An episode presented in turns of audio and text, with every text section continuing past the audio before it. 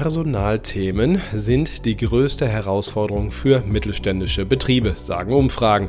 Und um genau die kümmern wir uns in diesem Podcast. Wir sprechen mit Geschäftsführerinnen und Geschäftsführern, mit Personalverantwortlichen genau über die Maßnahmen, die etwas gebracht haben und über die, die vielleicht nichts bringen und wo man besser die Finger von lassen sollte. Sehr praxisnah und wir werden Sie auf viele gute Ideen bringen in den nächsten 15 Minuten. Arbeitgeber im Vorstellungsgespräch. Ein Podcast von Markt und Mittelstand rund ums Thema Personal. Mit Thorsten Giersch. Ich bin sehr froh, dass mir jetzt eine der bekanntesten Managerinnen in Deutschland zugeschaltet ist. Vom Familienunternehmen Barbour. Die CEO Isabel Bonacker ist mit dabei heute, um über natürlich ihr nachhaltig agierendes Kosmetikunternehmen zu sprechen, aber eben auch das Personal, das dort den Unterschied machen soll. Grüße Sie, Frau Bonacker. Hallo. Hallo, Herr Kirsch. Die Standard-Doppelfrage zum Anfang würde ich auch gerne mit Ihnen spielen. Warum würden Sie Ihrer besten Freundin oder Ihrem besten Freund raten, bei Barbour anzufangen? Also ich denke erstmal sind wir ein Familienunternehmen und das, das spürt man natürlich auch an allen Ecken und Enden. Und ähm, ich glaube, ich würde meiner Freundin oder meinem Freund sagen, dass man halt hier wirklich was bewegen kann. Man muss sich einfach klar machen, wir sind auf dem Weg, ein Global Player zu werden. Und ja, da gibt es natürlich viel Gestaltungspotenzial für äh, Menschen, die hier mit an Bord kommen. Außerdem ist Beauty natürlich eine wahnsinnig schöne Branche und äh, ja, nicht zuletzt gibt es auch ein Produktkontingent für Mitarbeitende. Was, wofür würden Sie denn Ihrer besten Freundin, Ihrem besten Freund warnen, wenn man bei Barbour anfängt? Da gibt es doch bestimmt was.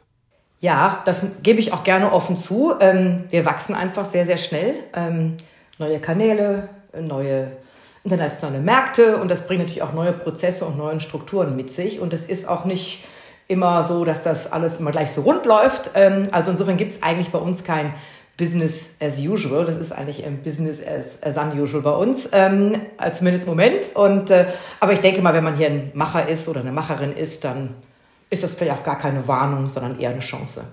Dann würde ich gerne fragen, was für Typen Jobs haben Sie denn eigentlich bei Barbour? Also es ist ja ein Produkt, das, das, das kennt man jetzt ja so, so hat man ja irgendwie was mit Kosmetik, auch wir Männer ja sogar jeden Tag in der Hand.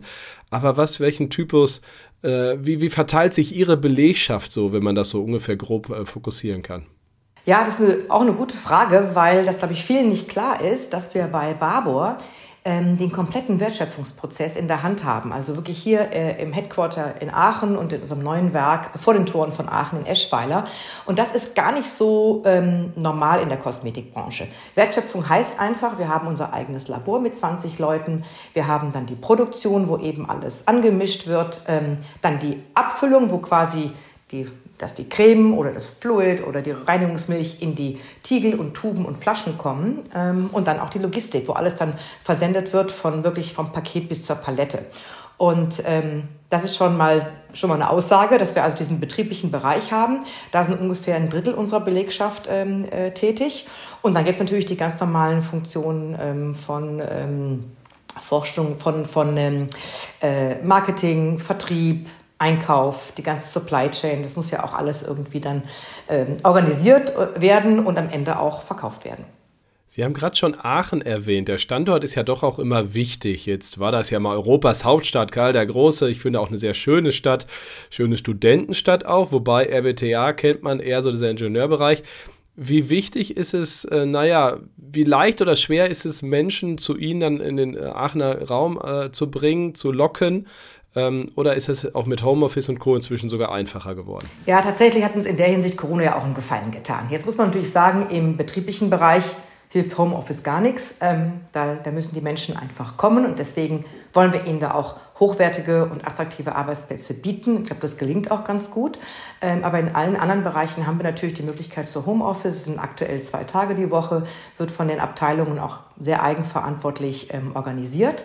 Ähm, und letztendlich, ja, gibt es, glaube ich, schon richtig eingefleischte Aachener und äh, Menschen aus der Eifel und aus der Region, ähm, die auch sehr stolz sind, dass sie so ein Unternehmen bei sich in der Region haben. Ähm, aber letztendlich ist der Einzugsbereich äh, Richtung äh, Köln und Düsseldorf sehr gut machbar, aber auch Richtung Holland oder Belgien. Wir sind ja im Dreiländereck in Aachen. Sie haben es gerade schon gesagt, Sie internationalisieren sich, Sie wachsen, äh, heißt natürlich auch Bedarfe, ähm, auch beim Personal. Was sind denn so Mechaniken, mit denen Sie Recruiting betreiben? Was sind so Ihre typischen Argumente, mit denen Sie versuchen, Leute zu, zu sich zu locken? Ja, auch das muss natürlich stark differenzieren, über welche Funktion wir sprechen. Ähm, ich starte gerne mit dem betrieblichen Bereich, weil der oft zu kurz kommt einfach äh, in der Kommunikation nach außen. Wir sind sehr gerne Ausbildungsbetrieb, das ist schon mal äh, ganz wichtig und wir hören auch von den Auszubildenden, dass sie es sehr, sehr wertschätzen, hier auch voll integriert arbeiten zu können und auch mitzugestalten. Also das geht selbst im betrieblichen Bereich. Ähm, was auch sehr gewertschätzt wird, ist das ganze Thema Weiterentwicklung. Das ist ein Kernthema bei jungen Leuten, die bei uns anfangen. Und hier haben wir zum Beispiel auch die Möglichkeit, einen dualen Studiengang zu machen. Ähm, generell, glaube ich, begeistert auch die Tatsache, dass wir ein Familienunternehmen sind. Das sind einfach Werte, die der jungen Generation wichtig sind. Übrigens, ich spreche immer von der jungen Generation. Ich denke, das ist eigentlich jeder Generation wichtig, das Thema Werte.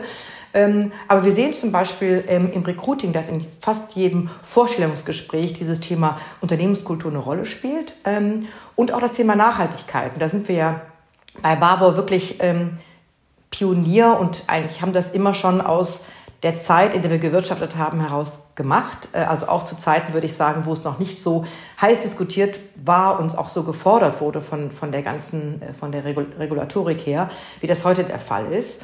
Ähm, und das ist eben wirklich etwas, wo, glaube ich, jeder sich sehr mit identifizieren kann und auch gerne mitgestaltet habe ich eben in der Anmoderation schon mal kurz gesagt, Nachhaltigkeit, gutes Stichwort, das nehme ich mal gerade auf. Äh, was ist denn bei Ihnen genau nachhaltig? Also wie, äh, was machen Sie da seit Jahren, Jahrzehnten schon? Vielleicht auch ein bisschen anders als viele Wettbewerber. Also zunächst muss man ja sagen, Nachhaltigkeit ist ja vieles. Ne? Und wenn man das heute unter ESG ähm, sieht, also Environmental, Social und Governmental, dann sieht man auch, dass es nicht nur die grüne Nachhaltigkeit ist, über die heute sehr verstärkt geredet wird. Ja? Aber wenn ich damit mal anfange, denn das war lange Zeit das Verständnis von Nachhaltigkeit, dann haben wir eigentlich schon ähm, da Sachen gemacht mit äh, Nachfülltiegeln äh, in den 80er Jahren. Wir haben sehr früh unser Abwasser äh, aufbereitet. Wir haben Mülltrennung gemacht, lange bevor es den gelben Sack gab. Wir hatten schon äh, 2010 angefangen, mit Naturstrom zu produzieren. Das war erstmal eine Herausforderung für die Aachener Stadtwerke, uns den zu beschaffen. Wir hatten dann auch schon 2010 die erste Ladesäule für E-Autos. Heute redet da jeder drüber, aber ich glaube vor, vor 10, 15 Jahren noch nicht. Ähm, also das, das haben wir eigentlich immer schon gemacht und eigentlich auch nie so viel Aufhebens darum gemacht, sondern das ist einfach aus unserem eigenen Selbstverständnis heraus passiert.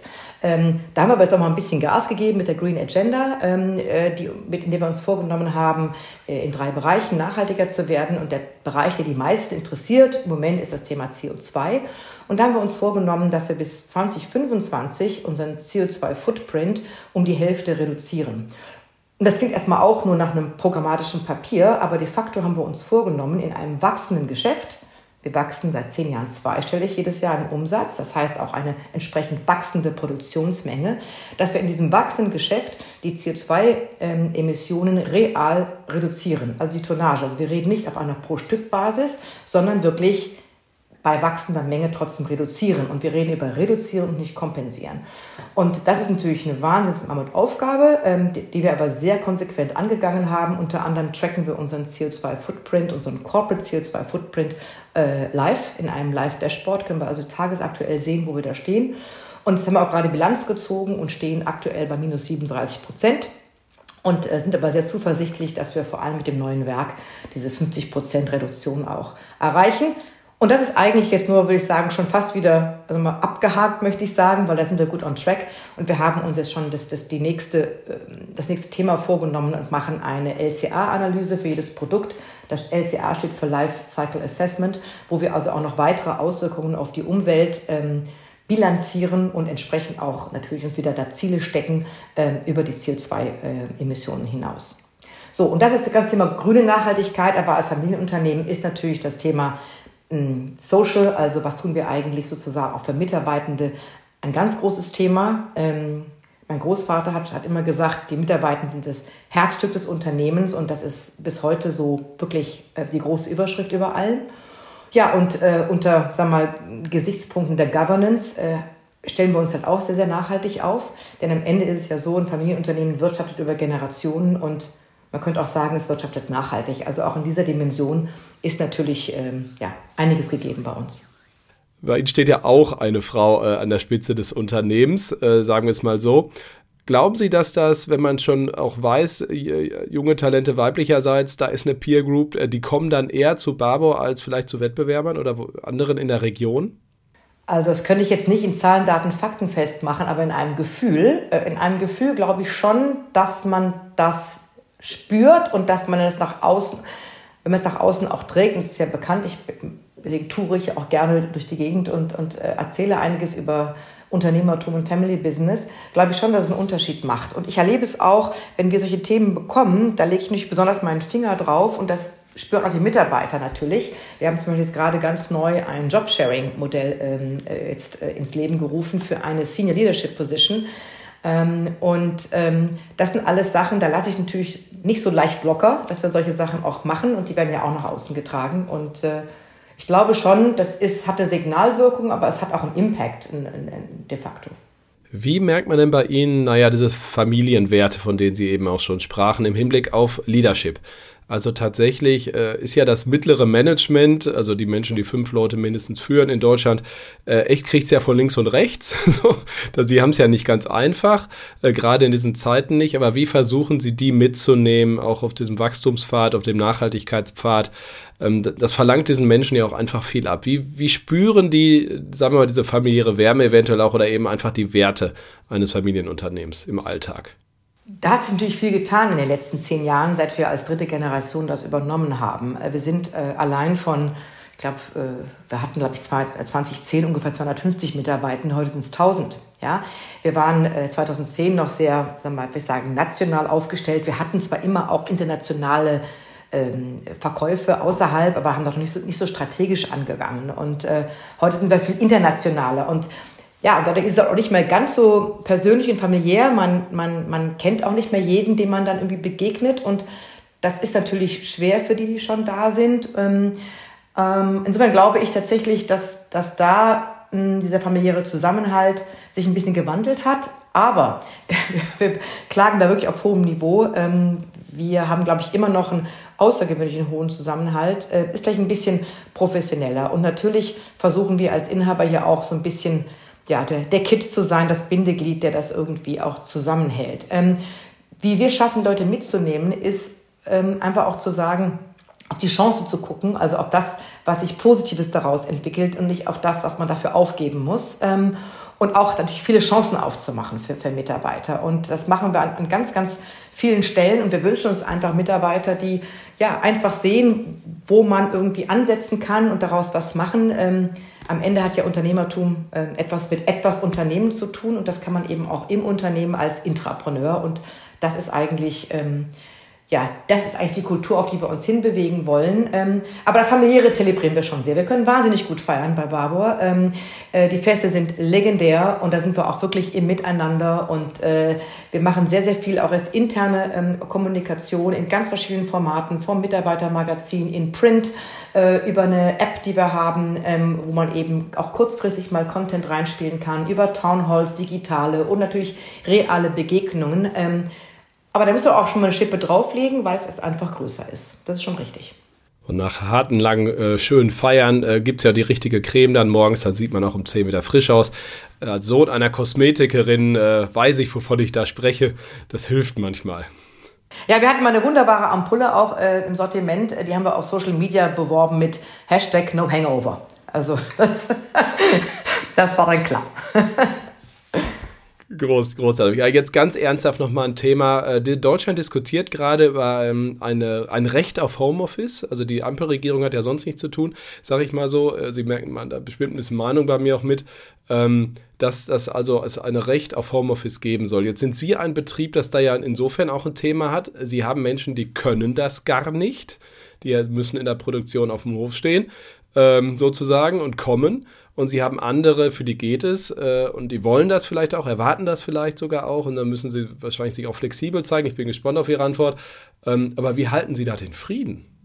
Ja, jetzt muss man sagen, wir sind natürlich eine Firma und ähm, das versuchen wir auch allen Ecken und Enden auch wirklich ganz, ganz stark zu fördern. Äh, und wenn man mal einen Blick wirft auf unser Headquarter in Aachen und auf das neue Werk, wird man schon in der Architektur sehen und auch in der Ausstattung ähm, im ganzen Ambiente, ähm, dass das äh, also die Brücke da geschlagen wird zwischen diesen beiden Bereichen. Trotzdem muss man natürlich sagen, es sind, jeder, jeder Bereich für sich hat auch so seine eigene Kultur. Ähm, und so ein betrieblicher Bereich sowieso. Ähm, deswegen glaube ich noch nicht mal, dass die sich jetzt da vergleichen und beschweren, weil sie kein Homeoffice machen können. Da muss man vielleicht dann einfach andere Benefits einfach in den Raum stellen. Ähm, und äh, zum Beispiel gibt es ähm, etwas im neuen Werk, was es im Headquarter nicht gibt. Wir haben da ein, ein Restaurant, da wird äh, frisch in Bioqualität gekocht. Das wünscht sich so manche am Headquarter. Ja, das haben wir nämlich da nicht. Und äh, also insofern versuchen wir einfach auch immer auf die Teilbereiche auch zu gucken und auch zu gucken, was ist denn das, was denen da wichtig ist und was für, für die ein Value Added ist. Äh, und so bekommen wir das eigentlich ganz gut, ganz gut hin, denke ich. Also ich würde nicht sagen, dass wir da einen Unfrieden haben, weil sich irgendjemand da ähm, äh, übervorteilt fühlt. Zum Abschluss stellen wir immer die Frage, wie, naja, der Prozess ist am Anfang einer Karriere bei dem Unternehmen, also wie startet man bei Barbour? Bei Ihnen ja besonders spannend, weil Sie so irre schnell gewachsen sind, was die Mitarbeiterzahl auch geht, angeht. Ähm, ja, also wie sind die ersten Wochen? Haben Sie da so ein paar Prozedere, die man noch weitergeben kann? Mir ist immer ganz wichtig, dass zum Beispiel da auch die Bereiche sich ein bisschen vermischen. Also wir haben, äh, mir ist ganz, ganz wichtig, dass auch jemand, der im Marketing anfängt, dass der erstmal äh, guckt, wie das eigentlich in der Produktion, in der Abfüllung, in der Logistik läuft. Weil es einen großen Unterschied macht, ob man da einfach an seinem Schreibtisch was entwickelt oder auch versteht, wie das am Ende abgefüllt werden muss zum Beispiel, um, wenn man ein Packmittel zum Beispiel auswählt. Insofern ist das ein ganz äh, zentraler Bestandteil dabei und äh, ja, und aber ich glaube, jeder wird hier mit offenen Armen aufgenommen. Und ich höre auch immer wieder von Bewerbern, wenn die unten am Empfang sitzen und darauf warten, dass sie zu ihrem Gespräch abgeholt werden, dann sagen sie, ich habe da eigentlich schon gespürt, ähm, dass das hier eine gute Sache ist, eine gute Firmenkultur hat und dass ich hier gern bleiben möchte. Also ich glaube, es ist nicht immer nur eine Frage von Prozessen, sondern einfach auch dem, dem Herzen, mit dem man dabei ist und dem Mindset. Isabel Bonacker, vielen Dank für Ihre Zeit, für die offenen Antworten. Vielen Dank auch Ihnen, liebe Hörerinnen und Hörer, fürs Dabeisein. Ich sage wie immer, bleiben Sie gesund und erfolgreich. Bis nächsten Dienstag. Tschüss. Das war Arbeitgeber im Vorstellungsgespräch. Ein Podcast von Markt und Mittelstand. Wir hören uns nächsten Dienstag wieder. Auf markt- und mittelstand.de slash podcast und überall, wo es Podcast gibt.